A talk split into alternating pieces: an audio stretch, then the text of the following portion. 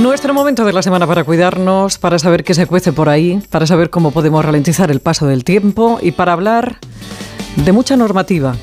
Mucha normativa que tenemos que tener en cuenta cuando hacemos uso de la medicina estética.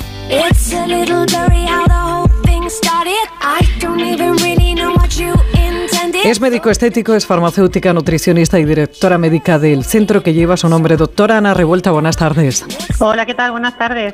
Normativa, porque bueno, hace, hace muy poquitos días se celebró una vez más en Málaga el Congreso de la Sociedad Española de Medicina Estética. ¿Alguna novedad? Esto de los exosomas, doctora, empieza a despuntar. Bueno, empieza a despuntar realmente lo que es la medicina regenerativa, ¿no? Lo que es la medicina más centrada en la regeneración, en la bioestimulación en, envejecer como muchísimo más lento y de una manera mucho más saludable. Hablaba yo de esta normativa, muchas veces yo creo que la gente no tiene claro y, por desgracia siempre hay piratas en todos los sectores, de la normativa que tiene que regir eh, en los centros de medicina estética, que, que, además los pacientes tenemos que tener claro dónde nos metemos y a qué nos arriesgamos si no cumplen con esas normas. La verdad es que la medicina estética es una de las especialidades donde más intrusismo existe, por desgracia, y hoy en día, bueno, pues como hay muchísima demanda, pues esto también se ha multiplicado mucho, ¿no? Y el problema es que el porcentaje de personas que realmente pagan las consecuencias son los pacientes, ¿no? Hay que concienciar muy mucho eh, a la población de que acudan siempre a centros médicos estéticos que estén autorizados por sanidad, que cuenten con médicos especializados, certificados, y eso es fácil de reconocer. Al final, cuando tú vas a un centro garantizado, hay un certificado donde nos asignan un número de centro sanitario y, eso tiene que estar expuesto y visible al, al, público y al paciente, ¿no? Y sobre todo a nivel de medicina estética, bueno, pues hay un numerito que es importante que la gente conozca, que es la unidad U48, que es los únicos centros que pueden realmente, eh, bueno, pues ejercer la medicina estética como tal. En cuanto a los productos y las sustancias eh, que se inyectan, a los inyectables, todo esto, bueno, también tenemos que preguntar, tenemos eh, la, bueno, no sé si obligación o por lo menos tenemos que tener ese interés. Tenemos que tener la obligación todos, además de dar esa información, ¿no? A nuestros pacientes eh, cuando firman el consentimiento informado, ya no solamente de los datos personales, sino de los productos que, que se van a utilizar en las, en las infiltraciones. Bueno, pues en ese consentimiento informado siempre va acompañado de qué producto le estamos poniendo al paciente, eh, con una fecha de caducidad, con un lote, con un número de serie y con evidentemente un laboratorio que cumpla la normativa de la Comunidad Europea y la FDA nosotros tenemos como un pasaporte que le llamamos el pasaporte de la medicina estética, que le entregamos al paciente con las pegatinas de eh, cada tratamiento, la fecha y en qué condiciones se lo está haciendo y con qué producto. Ana, está viendo últimamente ácido hialurónico que está por ahí pululando y que la gente compra en Internet. ¿Riesgos? Eh, tú que te dedicas a corregir muchos de esos adversos, riesgos que corremos cuando, cuando utilizamos productos que no están autorizados.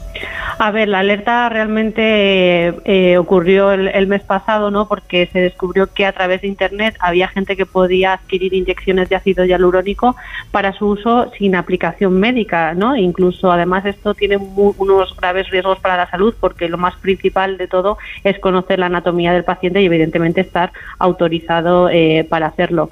Eh, el problema, los efectos adversos pueden ser tan tan tan tan graves como letales, ¿no? Eh, hay casos de muertes y hay casos también de ceguera, hay casos de unas necrosis vasculares eh, tremendas y lo que tenemos que tener muy claro es que esto no es un juego, esto es medicina, ¿no? Por muy eh, banal que pueda mm, parecer muchas veces. Nos ponemos en tus manos, se acerca la primavera, eh, corporales empiezan ya a moverse, y, pero sobre todo lo que no para son los faciales. Eh, el colágeno express y intenso que hacéis con Ulcerapi y con otra eh, aparatología y también con inyectables, ¿esto qué tal está funcionando?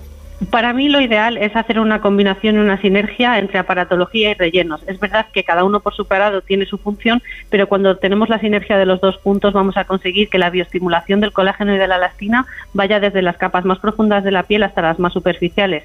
Y para ello realmente lo que más utilizo es los ultrasonidos microfocalizados, que realmente lo que estamos haciendo es con un ecógrafo en tiempo real viendo realmente dónde estamos disparando, cada paciente es uno y no tenemos las mismas profundidades eh, un, bueno, pues por, por anatómicamente no somos eh, calcados todos, entonces vamos viendo eh, dónde disparamos y dónde hacemos esa bioestimulación. Y si además conseguimos meterle un bioestimulador como una hidroxiapatita cálcica para que ese fibroblasto sea capaz de fabricar colágeno, pues vamos a conseguir unos resultados muy duraderos en el tiempo y también es un tratamiento que es genial porque lo puedes hacer en cualquier época del año. Y ya una última cuestión, en cuestión y en temas de corporales, eh, ¿ya hay soluciones para, para los brazos, eh, bueno, como le decían las alas, ¿no? Eh, estas de murciélago, no sé cómo le llaman. Sí.